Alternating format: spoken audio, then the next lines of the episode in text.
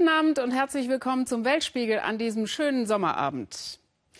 Tja, da hat der Mann mit dem kurzgeschorenen Haar die Welt mal wieder überrascht. Kim Jong-un kündigte gestern an, ab jetzt führe Nordkorea keine Atomtests mehr durch. Man brauche sie nicht mehr, weil die Technologie gut genug getestet sei. Heißt also nicht, dass Pyongyang darauf verzichten will, Nuklearwaffen einzusetzen. Aber für die historischen Gespräche zwischen Nord- und Südkorea am kommenden Freitag bereitet der Teststopp natürlich friedvolleres Terrain. Nach mehr als einem halben Jahrhundert Konfrontation. 1953 endete der Koreakrieg, aber in vielen Menschen lebt er weiter fort. Uwe Schwering hat einen Mann getroffen, der aus dem Dilemma sogar Kraft schöpft. Mut, Entschlossenheit und dann konsequent durchziehen. So hat Jong Sung San das immer gemacht, auch wenn's weh tat. Aber nur so konnte er sich die verhassten Kims vom Hals halten. Und gegen Heimatverlust helfen zwei Drogen. Meine Leidenschaft für den Sport ist so groß wie die für meine Arbeit. Und ich arbeite so viel, wie ich trainiere.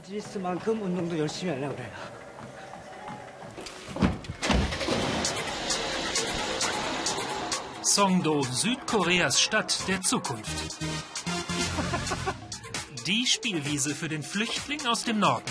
Einen mit Ehrgeiz, Ausdauer und Durchsetzungsvermögen. Nordkoreaner seien faul, stellten Ansprüche. Nicht so Jong. Der hat ein Planungsbüro, engagiert sich kulturell, ist Gastronom und noch immer hungrig. Trip nach Seoul, kulinarische Fortbildung. Das nordkoreanische Restaurant hier, schwärmt er, sei sehr authentisch. Es gäbe hervorragende kalte Pyongyang-Nudeln.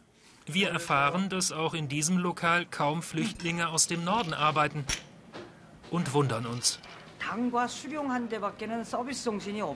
Gastronomie ist Service, aber Leute aus dem Norden sind etwas ungehobelt. Wenn, dann bedienen die nur die Partei, aber keine Kunden. Deshalb stelle auch ich keine Nordkoreaner ein. Aber grundsätzlich, so der Gastgeber, sind wir doch ein Volk, das eine Sprache spricht. Der Soju nach Nordkorea-Rezept gereicht zur Versöhnung. Und das Auto kennt ja den Weg. In seinem eigenen Restaurant, Name das Licht von Pyongyang, hat Jong sein Leben an die Wand genagelt. Der Sohn eines Funktionärs darf studieren, sogar in Moskau, Drama und Filmkunst. Als er beim Militär Südradio hört, kommt er ins Arbeitslager. Wohl einige Bestechungen später gelingt dem Freund der Freiheit die Flucht. 1995 erreicht er Südkorea und kommt schnell rum. Er avanciert zum erfolgreichen Drehbuchautor fürs Kino, schreibt ein Musical-Libretto über ein Lager für politisch Gefangene und er schauspielert sogar. Jetzt köchelt er am nächsten Kapitel seines Lebens, diversifiziert und ackert. Doch den Neid wird er nicht los. Viele Südkoreaner erwarten, dass unser eins Schwierigkeiten hat und Mitleid braucht. Wenn sie dann einen wie mich sehen, sagen sie, oh, du hast Erfolg. Wollen mal sehen, wie lange der anhält. Nordkorea lässt Flucht und Erfolg nicht ungestraft. 2002 erfährt Jong von der Hinrichtung seines Vaters. Über den Verbleib von Mutter und fünf Geschwistern weiß er seit 2004 nichts mehr. Das schmerzt. Die Trauer über den Tod meines Vaters ist mein Antrieb. Wenn ich sehe, welches Leid ich über meine Familie gebracht habe, dann will ich jetzt wenigstens erfolgreich sein. Egal, was es kostet. Vielleicht arbeite ich deshalb so hart.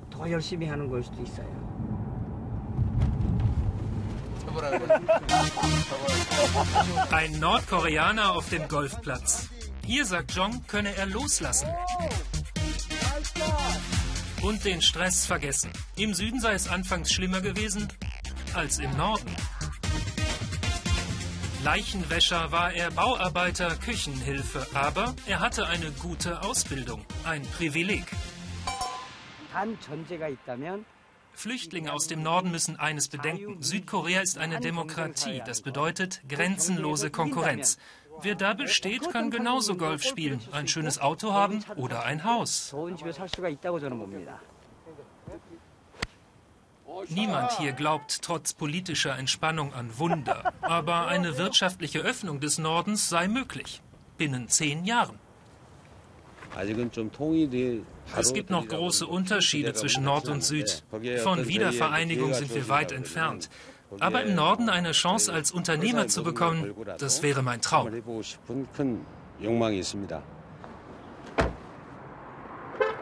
Jongs zweite Firma entwickelt Projekte zur Stadtplanung. Das hat er noch drei Jahre nebenher studiert. Damit ist er bei Golfpartner an genau richtig. Jong und der Bauunternehmer haben gemeinsam einen Großauftrag an Land gezogen. Mit Ideen von Jong. Unser Flughafen hat Millionen von Touristen, aber kaum jemand kommt in die Stadt. Ich plane eine Show wie den Cirque du Soleil, ein Aushängeschild, dazu Wohnraum und Shopping. Die Show vermarkten wir international in einem Erlebnispaket. So verhilft ein Nordkoreaner den Südkoreanern noch zu etwas Kultur.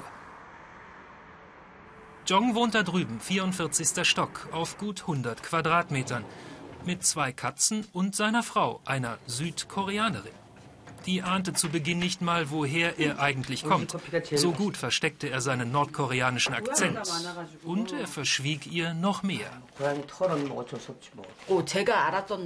Nach dem Musical-Erfolg gab es wohl nordkoreanische Morddrohungen. Ich wusste nichts davon. Er hat es mir erst später erzählt. Es ist schwierig. Ich bin weder Nordkoreaner noch Südkoreaner. Ich habe meine eigene Identität. Dann wird er befreit von Katzenhaaren. Nur seine Vergangenheit, die wird er nie ganz los. Die Arbeit ruft. Flucht nach vorn. Schauen Sie mal hier. So sieht Neuseeland aus. Kristallklare Seen, gigantische Berge, glückliche Menschen. Damit wirbt das Land in seinen Tourismusspots. Da will man doch sofort hinfahren in das 100 Prozent reine Neuseeland. Ist aber zu 100 Prozent ein Werbeversprechen, das leider in der Realität so nicht mehr eingelöst wird, vor allem beim Thema Wasser. Ich will hier wirklich niemanden die Urlaubsträume vermiesen, aber was unsere Korrespondentin Sandra Razzo am anderen Ende der Welt so vorgefunden hat, ist ziemlich alarmierend. Das Vertrauen ist weg. Zum Gemüsewaschen sei das Wasser gerade noch gut genug, sagt Joyce Hanna. Vor anderthalb Jahren erkrankte die 85-Jährige an einer schweren Darminfektion. Genau wie gleichzeitig mehr als 5000 andere Menschen in ihrer Kleinstadt Havelock North. Die Ursache damals Kolibakterien im Leitungswasser. Ich habe mich so schlecht gefühlt, dass ich gebetet habe, dass Gott mich zu sich holt. Es war nicht auszuhalten. Irgendwann ging es dann besser, aber ich hatte noch monatelang immer wieder Bauchkrämpfe. Nur noch den Flaschen aus dem Supermarkt traut sie jetzt. Leitungswasser wird nun stark geklort, nachdem Tierfäkalien als Ursache feststanden. Das Versagen beim Wasser titelt die Lokalzeitung. Ein trüber Gegensatz zu Neuseelands 100% Pur-Image. Das Image stimmt nicht mehr. Unsere Seen und Flüsse sind längst nicht mehr so sauber, wie sie es mal waren. Ich sollte das wohl nicht sagen, aber es ist so. Tatsächlich. Statt Traumstrand immer häufiger solche Schilder. Achtung, das Wasser ist verschmutzt. Gesundheitsrisiko. Und für viele Neuseeländer sind sie schuld an dem Problem Kühe. In den letzten 15 Jahren ist das Land der Schafzüchter immer mehr zum Land der Kuhhirten geworden. Auch für Ryan O'Sullivan ist das deutlich profitabler. Vor allem die Kunden in China schwören auf das Milchpulver neuseeländischer Kühe, die das ganze Jahr im Freien grasen. 6,6 Millionen Tiere kommen inzwischen auf die 4,7 Millionen Neuseeländer. Die Kritik ist nicht ganz unberechtigt. Die Kuhhaltung verursacht Probleme. Das bestreiten wir Bauern ja auch nicht. Schließlich sind wir zu 99,9 Prozent auch Umweltschützer. Also das Problem, jede Kuh scheidet pro Tag bis zu 50 Kilo Urin und Kot aus und viel davon sickert in den Boden. Die Nitratwerte im Grundwasser sind alarmierend. Neuseeländisches Trinkwasser muss jetzt oft stark behandelt werden. Wir brauchen mehr Zeit, um eine Lösung zu finden, sagt Bauer Sullivan. Schließlich hängen knapp 50.000 Jobs an der Milchwirtschaft. Die Milchproduktion steht für 15 Millionen Dollar an Exporteinnahmen. Natürlich wäre es super, wenn Neuseeland so einen Technologieriesen wie Apple hätte und nicht von der Landwirtschaft abhängig wäre. Haben wir aber nicht. Und wir Milchbauern sind nun mal international sehr erfolgreich mit dem, was wir tun. Und das ist die Auswirkung des Erfolgs. Solche Schilder wie hier am Selwyn River müssen zeitweise an 30 bis 60 Prozent von Neuseelands Wasserwegen stehen. Martin Taylor von der Umweltorganisation Fish and Games sagt, wir haben zunehmend Probleme mit giftigem Algenwuchs. Mittlerweile seien bis zu drei Viertel aller einheimischen Fische vom Aussterben bedroht. Inzwischen muss ich erst mal googeln, bevor ich mit meinen Kindern irgendwo baden gehe, ob sie sich in einem Fluss nicht irgendwelche Keime einfangen könnten. Das ist nicht das, wofür wir hier in Neuseeland stehen. Auf dem Weg zu einem der am stärksten verschmutzten Seen, dem Lake Ellesmere. Gespeist wird er aus vielen kleinen Flüssen, die an riesigen Kuhweiden vorbeifließen. Umweltschützer seien von der mächtigen Milchlobby über Jahre zur Seite gedrängt worden, so Taylor. Dabei sei kristallklares Wasser doch Teil des Nationalerbes, auf das jeder Neuseeländer immer stolz war. Neuseeland ist nicht 100 Prozent pur, sondern hat zu 100 Prozent versagt. Und zwar sowohl die Regierungen der Konservativen als auch die Sozialdemokraten. Endlose Steppen, typisch für die Canterbury-Gegend. Eigentlich Inzwischen sieht es kilometerweit so aus. Nur mit Hilfe riesiger Bewässerungssysteme kann hier saftig grünes Gras wachsen für noch mehr Kühe. Das Wasser kommt aus den nahegelegenen Flüssen und macht die Ströme noch anfälliger für Umweltschäden. Auch Ryan O'Sullivan braucht die Bewässerungsanlagen, das aber sei legitim. Sobald das Wasser ins Meer fließt, ist es doch nutzlos. Es ist doch im Interesse eines Landes, seine Ressourcen zu nutzen, um daraus wirtschaftlichen Gewinn zu ziehen. Die Bewässerung schütze ja auch vor der Erosion des Bodens. Außerdem würden die Bauern nun viele Ufer von Flüssen bepflanzen und weniger Düngemittel verwenden, sagt Ryan O'Sullivan. Und mit Hilfe neuester Technik könne er den Wasserbedarf inzwischen sehr viel genauer dosieren als früher.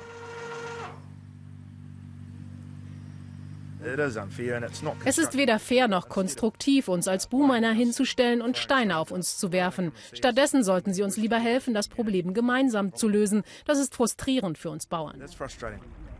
Zurück am Lake Ellesmere. Die Regierung hat vor zwei Jahren ein 60 Millionen Euro Maßnahmenpaket beschlossen. Das sei nur ein Tropfen auf dem heißen Stein, sagt Martin Thieler. Er sieht nur einen Ausweg aus der Krise, einen ökonomisch schmerzhaften. Es geht nur mit weniger Kühen, mit weniger Milchproduktion, auch wenn das bedeutet, dass manche Bauern sich vielleicht nach Alternativen umschauen müssen. Das ist nun mal so. Es geht doch nicht, dass nur weil einige damit gutes Geld verdienen, alle anderen mit einer kaputten Umwelt leben müssen. Bis 2040 sollen 90 Prozent aller Gewässer schwimmen wieder möglich sein. Als erste Maßnahme wurden die Standards gesenkt. Über Nacht sahen Neuseelands Gewässer plötzlich schon wieder viel sauberer aus. Auf dem Papier zumindest. Der Jemen, das Land am südlichen Zipfel der arabischen Halbinsel, begegnet uns inzwischen in den Nachrichten fast nur noch in Form von gigantischen Zahlen. 22 Millionen Menschen sind auf Lebensmittelhilfe angewiesen. Acht Millionen Jemeniten sind vom Hungertod bedroht nach drei Jahren Krieg. Immer neue Opferzahlen bei Luftangriffen der saudisch geführten Militärkoalition. Vergangenen Freitag waren es schon wieder 20. Und gleichzeitig schießen die jemenitischen Houthis Raketen ab in Richtung Saudi-Arabien. Bevor wir in unserem Schwerpunkt heute versuchen zu erklären, welche Interessen diesen und andere Kriege in der Region befeuern, wollen wir Ihren Blick lenken auf ein Schicksal hinter den Zahlen. Alexander Stenzel und Mohamed Basa berichten. Ahmed bin Ahmed Salim Halisi dachte, er hätte seine Familie aus der heißen Kampfzone gebracht. Aber er hatte sich getäuscht. Anfang April am Vormittag griff die saudi-arabische Luftwaffe an, erzählt er. Wir sind von der Front hierher geflüchtet, weil man uns gesagt hat, es sei sicher hier. Und dann schlug die Rakete ein. Und alle rannten raus.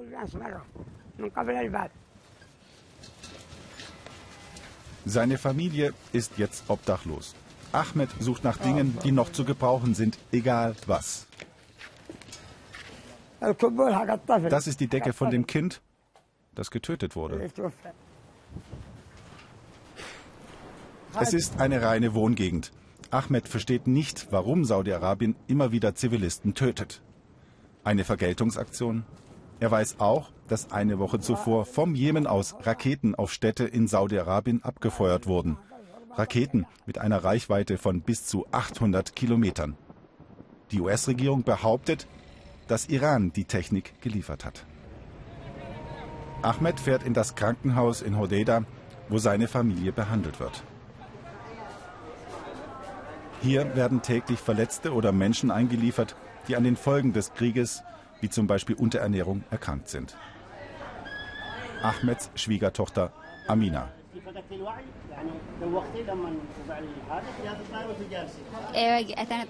Wir saßen da, als das Flugzeug kam und uns bombardierte. Und dabei starb mein Sohn. Er war vier Jahre alt. Mein Ehemann wurde verletzt. Dieses Flugzeug hat wahllos bombardiert. Alles. Und als wir dann flüchteten, haben uns die saudi-arabischen Flugzeuge weiter beschossen. Dabei sind mein Onkel väterlicherseits und seine Tochter umgekommen. Ahmed will noch einmal seinen Enkel sehen, der mit vier Jahren aus dem Leben schied. Auf dem Weg dorthin fährt er an dem Hafen von Hodeida vorbei, der auch immer wieder Ziel von Angriffen der saudischen Luftwaffe ist. Wie Ahmed fragen sich auch die Fischer, wohin dieser Krieg führen soll. Hinzu kommt die Wirtschaftsblockade durch Saudi-Arabien. Das Meer ist noch eine der ganz wenigen Möglichkeiten, sagen sie, sich selbst zu ernähren. Wir gehen zwar fischen, aber fürchten, dass wir von Flugzeugen angegriffen werden. Wir haben Freunde von uns getötet. Vier Menschen. Die Fischer haben langsam den Eindruck, dass der saudischen Luftwaffe mehr und mehr die militärischen Ziele ausgehen. Wir sind Fischer. Warum greifen die uns an? Was ist der Grund? Es gibt keinen Grund. Warum greifen sie überhaupt Fischer an? Was können wir dafür?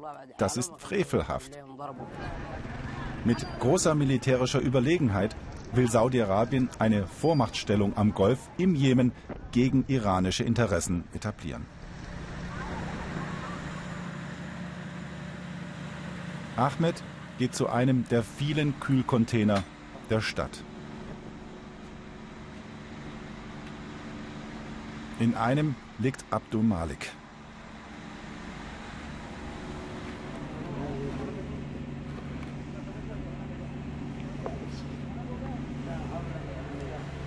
Mein Enkel, ein Kind des Krieges. Ahmed möchte sich nicht von seinem Enkel trennen. So schmerzhaft ist der Abschied.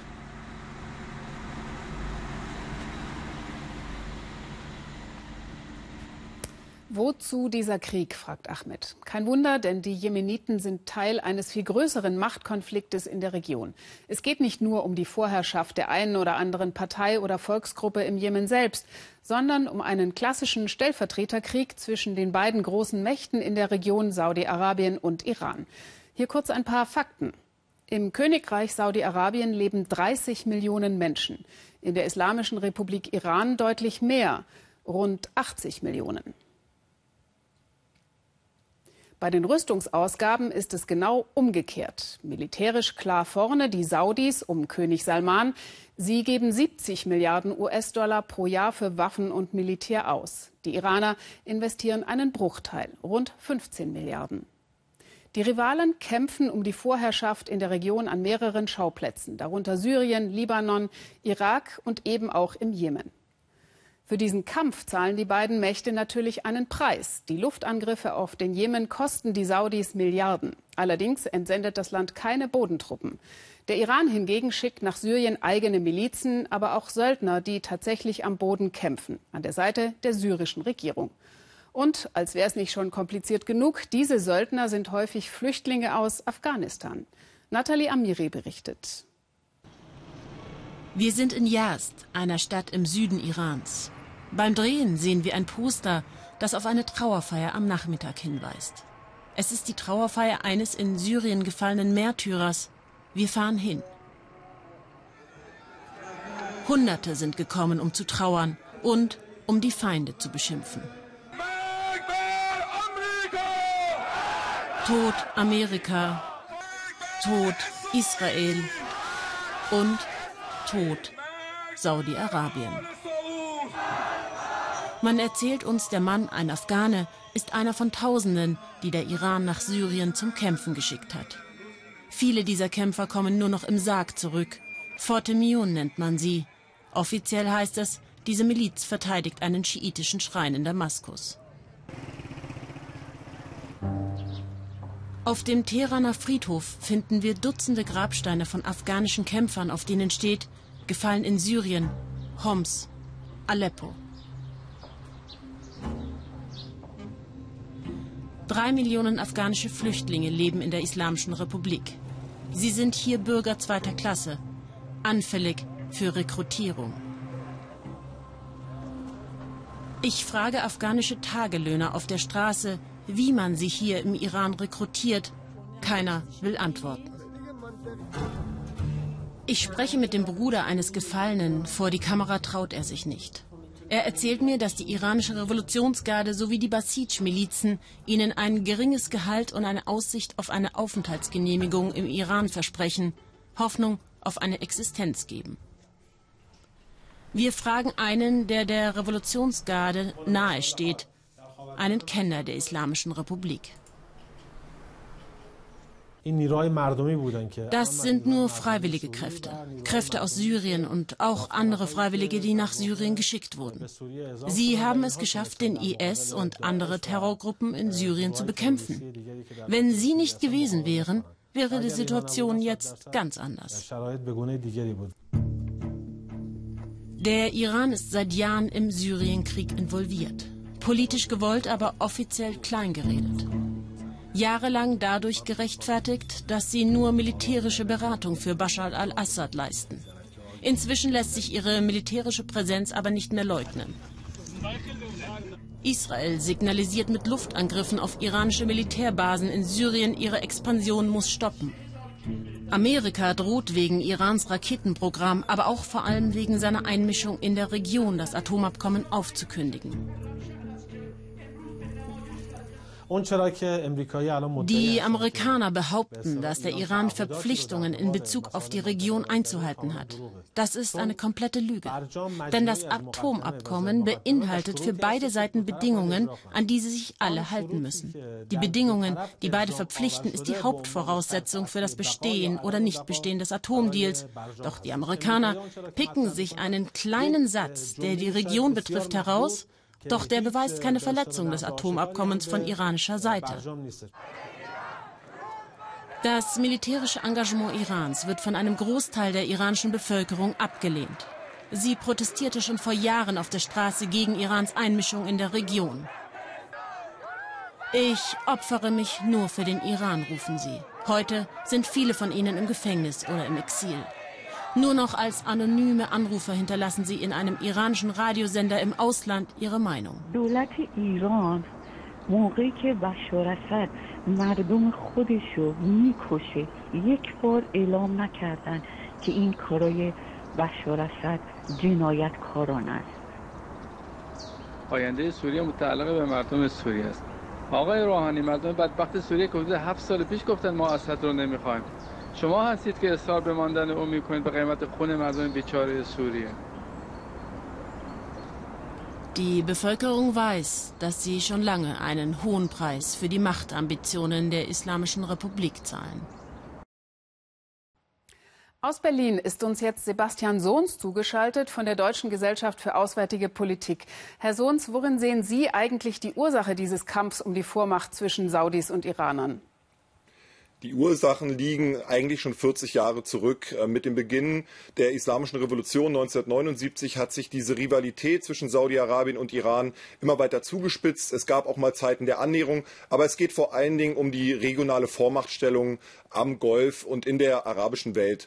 Saudi-Arabien fühlt sich zunehmend von Iran bedroht. Iran hat in den letzten Jahren seinen regionalen Einfluss in der direkten Nachbarschaft von Saudi-Arabien ausbauen können, in Syrien, im Irak, zunehmend auch im Jemen. Und dementsprechend äh, fühlt man in Riyadh tatsächlich sich umzingelt von iranischen Vasallen, die alle nur darauf drängen, das saudische Königshaus zu stürzen, während Iran auch das Machtvakuum in der Region genutzt hat in den letzten Jahrzehnten, um wie gesagt seinen Einfluss aufzubauen. Es Aber es sehen sich hm? Es sehen sich, Herr Sohns, ja beide Seiten bedroht. Ist man in Teheran, heißt es, wir müssen uns schützen. Wir sind als einziges schiitisches Land umzingelt von sunnitischen Staaten. Und in Riyadh sagen die Saudis, wir wären ja eigentlich ganz friedlich, aber der böse Iran rückt uns immer mehr auf den Leib. Hat denn jetzt eigentlich eine der beiden Seiten mehr Recht als die andere? Das ist in der Tat ganz schwierig zu beantworten, wer jetzt wirklich der Böse ist in diesem Spiel. Es geht vor allen Dingen beiden Seiten darum, ihre jeweiligen Bevölkerung davon zu überzeugen, dass sie Machthaber im Recht sind. Mohammed bin Salman, dem Kronprinzen in Saudi-Arabien, geht es darum, äh, eine innere Einheit herzustellen, das gemeinsame Feindbild Iran zu instrumentalisieren und das Gleiche passiert auch auf iranischer Seite. Dementsprechend ist es ganz schwer zu sagen, aber Saudi-Arabien hat mit seiner sehr harten Anti-Iran-Rhetorik in den letzten Jahren dazu beigetragen, dass sich die Situation noch mal deutlich verschärft und dementsprechend ähm, ja, führt der saudische Kurz nicht dazu, dass es eine Deeskalation gibt. Gibt es denn eine Lösung oder werden wir einfach weiter zuschauen müssen, wie sich die beiden Mächte militärisch in diesen Stellvertreterkriegen behaken?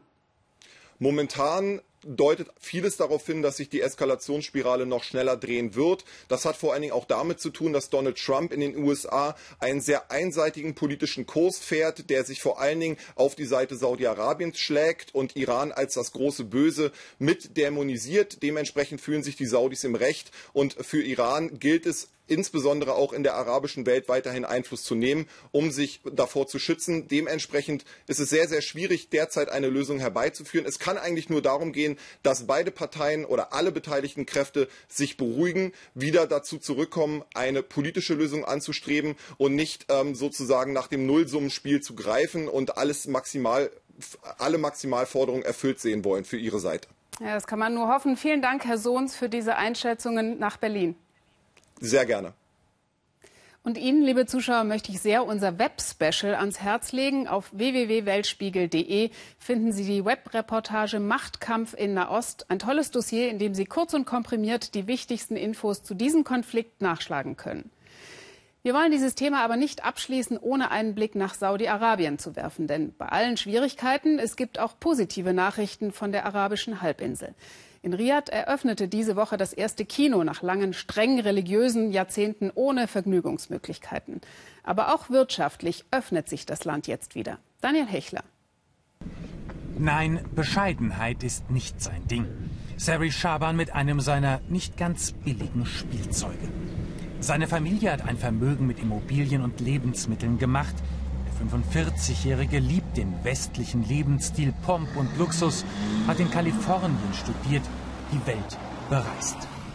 Die Rückkehr nach Saudi-Arabien allerdings fällt ihm in der Regel nicht ganz leicht.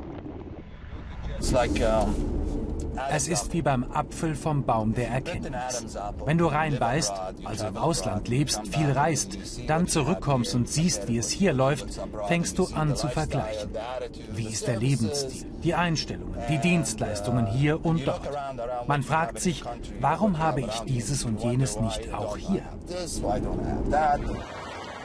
In seiner Heimat Jeddah immerhin weht ein Hauch von Freiheit. Wirtschaftsmetropole am Roten Meer, gilt als liberalste Stadt im erzkonservativen Königreich. Doch selbst hier steht das Leben fünfmal täglich für Gebete still. Sind Alkohol, laute Musik tabu, haben Frauen so gut wie nichts zu melden. In dieser Männerwelt fällt Salma Galaini ein wenig aus dem Rahmen. Die selbstbewusste Zahnärztin verdient ihr eigenes Geld. Alles andere als selbstverständlich. Nur etwa jede vierte Frau hat einen Job in Saudi-Arabien, meist sind es klischeebehaftete Berufe. Viele Patienten gehen lieber zu einer Zahnärztin. Sie hängen dem Mythos nach, dass unsere zarten Hände ihnen weniger Schmerzen zufügen als die von Männern. Und was mein Spezialgebiet die Zahnkosmetik angeht, glauben sie einfach, dass Frauen besser mit Schönheit, Formen und Farben umgehen können. Kopftuch und schwarzer Umhang sind ihre Sache nicht. Bikini allerdings ist auch für sie tabu. Ihrem Mann Sari fällt eigentlich die Rolle ihres Vormunds zu. Tatsächlich aber führt das Jet-Set-Paar eine Ehe auf Augenhöhe. Beim Tauchgang des Gatten freilich bleibt Salma lieber auf sicherer Distanz.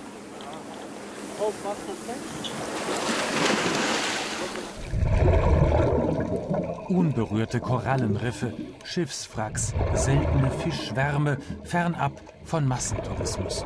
Ein atemberaubendes Erlebnis, womöglich mit Verfallsdatum. Saudi-Arabien öffnet sich behutsam, stellt seit April Touristenvisa aus, hofft auf das ganz große Geschäft jenseits des Öls. Für die immer noch machtvollen Konservativen im Land freilich ist das ein Graus. Ja, wir hatten da Probleme in der Vergangenheit. Jetzt geht es endlich voran. Wir öffnen uns und wir heißen jeden willkommen. Natürlich sind wir anders, ganz klar. Aber wir sind auch nicht verkehrt. Für Frauen löst sich nach Jahrzehnten der Unterdrückung manche Fessel. Seit kurzem dürfen sie auch ohne männlichen Vormund reisen, ins Stadion gehen, Verträge schließen, ab Juni dann auch Auto fahren. Endlich. Mich hat das Fahrverbot sehr eingeschränkt. Ich fühle mich, als ob sie mir Flügel zum Fliegen gegeben hätten. So ist es auf fast jedem Gebiet. Wann immer ich Papierkram bei Behörden habe, erfahre ich jetzt auch Respekt. Es ist eine Revolution auf Raten, verordnet von oben. Das absehbare Ende vom Öl zwingt das Königreich zum Umsteuern. Offene Märkte, mehr Eigeninitiative, neue Jobs. Für Geschäftsleute wie Sari ist es Chance und Risiko. Er betreibt vier Burger-Restaurants in Jeddah. Amerikanischer Stil, saudische Gewürze. Das Geschäft lief gut, bis der Ölpreis einbrach, Steuern und Abgaben auch auf ausländische Arbeitskräfte drastisch stiegen. Für ihn der falsche Weg. Wir spüren einen Einbruch von 30 bis 40 Prozent im Vergleich zum vergangenen Jahr. Viele Ausländer haben das Land verlassen. Die Kaufkraft ist wegen all der neuen Steuern deutlich niedriger. Ein holpriger Start in eine neue Zeit. Und doch herrscht Aufbruchsstimmung im autokratisch regierten Königreich. Sari und seine Freunde vom Harley-Davidson-Club spüren ein Gefühl von Freiheit. Und zwar längst nicht mehr nur auf ihren schweren Maschinen in den Straßen von Jeddah. Es sind wunderschöne wilde Tiere. Aber dass auch sie vom Aussterben bedroht sind, ist längst nicht so bekannt wie zum Beispiel bei Rhinozerossen, Nashörnern oder auch Elefanten. Die Wildhunde in Südafrikas Krüger Nationalpark. Der Bestand ist bereits auf ein Drittel geschrumpft. Thomas Denzel zeigt uns, wie man im Krügerpark um ihr Überleben kämpft. Es sind nicht die Paviane, die Antoine Marchal interessieren und auch nicht die großen Tiere, auf die die Touristen so scharf sind. Früh am Morgen muss der Zoologe los, um im Krügerpark für das Überleben der seltensten Raubtiere hier zu kämpfen, das der Wildhunde. Und die sind schwer zu finden, selbst für Marchal. Er ist Belgier, aber arbeitet schon viele Jahre hier. Löwen sind in der Nähe. Gemeinsam mit den Hyänen die größten Feinde der Wildhunde, erklärt Marschall. Die Hunde halten sich dann fern. Im Rudel trägt einer der Wildhunde einen Sender. Marschall hofft so, den Tieren auf die Spur zu kommen. Die Sonne ist jetzt schon sehr stark. Das wird ein sehr heißer Tag. Und wenn es heiß ist, verstecken sich die Hunde im Schatten. Wir müssen sie finden, solange sie noch in Bewegung sind. Doch Marschall empfängt kein Signal. Drei Stunden sucht er vergeblich. Das ist hoffentlich kein schlechtes Zeichen. Marschall zeigt uns das Gehege, in dem er einige Wildhunde hielt, bevor er sie auswilderte. Und die Knochen, die sie hinterlassen haben. Auswilderungsprogramme sollen verhindern, dass die Tiere aussterben. Den Moment der Freilassung hat Marschall gefilmt. Das größte Problem war, die Tiere aneinander zu gewöhnen, denn sie kamen aus ganz verschiedenen Teilen des Landes. Wir haben sie betäubt und dann ihre Körper aneinander gerieben. Als sie wieder wach wurden, konnten sie ihren eigenen Geruch an den anderen Tieren riechen. Von da an haben sie sich wie ein gemeinsames uh, Rudel verhalten. Nur noch 130 Wildhunde gibt es im nördlichen Krügerpark. In 20 Jahren sind die Rudel auf ein Drittel geschrumpft. Marschall führt darüber Buch, aber über die Ursachen rätselt er noch. Uh, es könnten von Haushunden eingeschleppte Krankheiten sein, wie Tollwut und Hundestaupe. Es könnte daran liegen, dass es zu viele andere Raubtiere im Park gibt, Löwen und Hyänen, die ihnen die Beute streitig machen. Vielleicht aber gibt es auch einfach zu wenige Beutetiere. Und manchmal verlassen die Hunde den Park und geraten dort in Tierfallen. Früh am Morgen, zwei Tage später. Von den Wildhunden weiter keine Spur. Antoine Marchal war regelmäßig im Busch unterwegs, aber bisher ohne Erfolg. Heute früh habe ich ein ziemlich starkes Signal von Ihnen, etwa 500 bis 1000 Meter entfernt von hier. Zum ersten Mal ein Funken Hoffnung. Jetzt sind gute Augen gefragt. Antoine Marchal ist sichtlich angespannt. Hier, da ist einer. Und dann auch der Rest des Rudels. Die Hunde haben eine Antilope erlegt. Wildhunde jagen im Team. Sie töten ihr Opfer nicht sofort, sondern zerreißen es bei lebendigem Leib. Sie sehen gut aus. Und es ist gut, dass sie fressen. Sie haben einen Impala-Bock gerissen. Auch das schreibe ich auf, denn um sie besser schützen zu können, müssen wir wissen, was ihre Vorlieben sind. Das Erstaunliche aber ist, das Rudel ist hier, obwohl eine Hyäne in der Nähe ist. Auch sie hat es auf das Antilopenfleisch abgesehen. Doch dieses Rudel ist gemeinsam stark genug. Die Hunde halten die Hyäne in Schach, treiben sie in ein Erdloch. Erst als die Wildhunde satt sind und abziehen, wagt sich die Hyäne wieder hervor. Diesmal haben die Hunde gesiegt. Im Kampf um Revier, Beute und Überleben. Und mit diesen spannenden Bildern verabschieden wir uns für heute. Am Mittwoch meldet sich der Weltspiegel mit einem Extra zum Kurswechsel in Korea um 22.45 Uhr hier im Ersten. Ihnen jetzt noch einen schönen Abend. Tschüss und auf Wiedersehen.